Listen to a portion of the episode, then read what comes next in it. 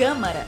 Chegou a hora de você ficar por dentro do que acontece na Câmara Municipal do Rio.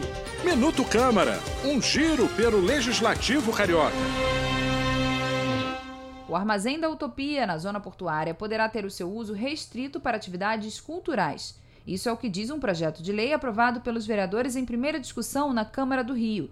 Desde 2010, o Armazém Centenário é a sede do coletivo artístico Companhia Ensaio Aberto, que completa 30 anos em 2022. O local abriga o acervo de figurino do grupo, com mais de 2 mil peças, bem como o acervo de objetos de cena e cenografia de 27 espetáculos teatrais. Mas o espaço vem sendo ameaçado de despejo desde 2019 por causa de uma disputa com a Companhia Docas do Rio de Janeiro.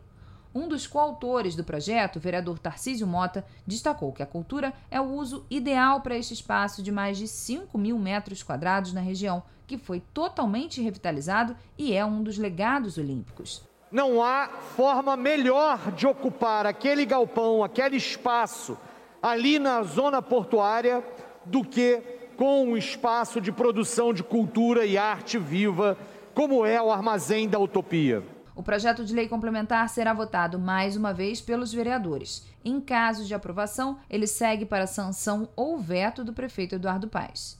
Ainda assinam a autoria do projeto os vereadores Carlos Caiado, Marcelo Arar, Raimon, Alexandre Esquerdo, Rafael Aloysio Freitas, Chico Alencar, Tainá de Paula, Jorge Felipe, Dr. João Ricardo, César Maia, Marcos Braz e Mônica Benício.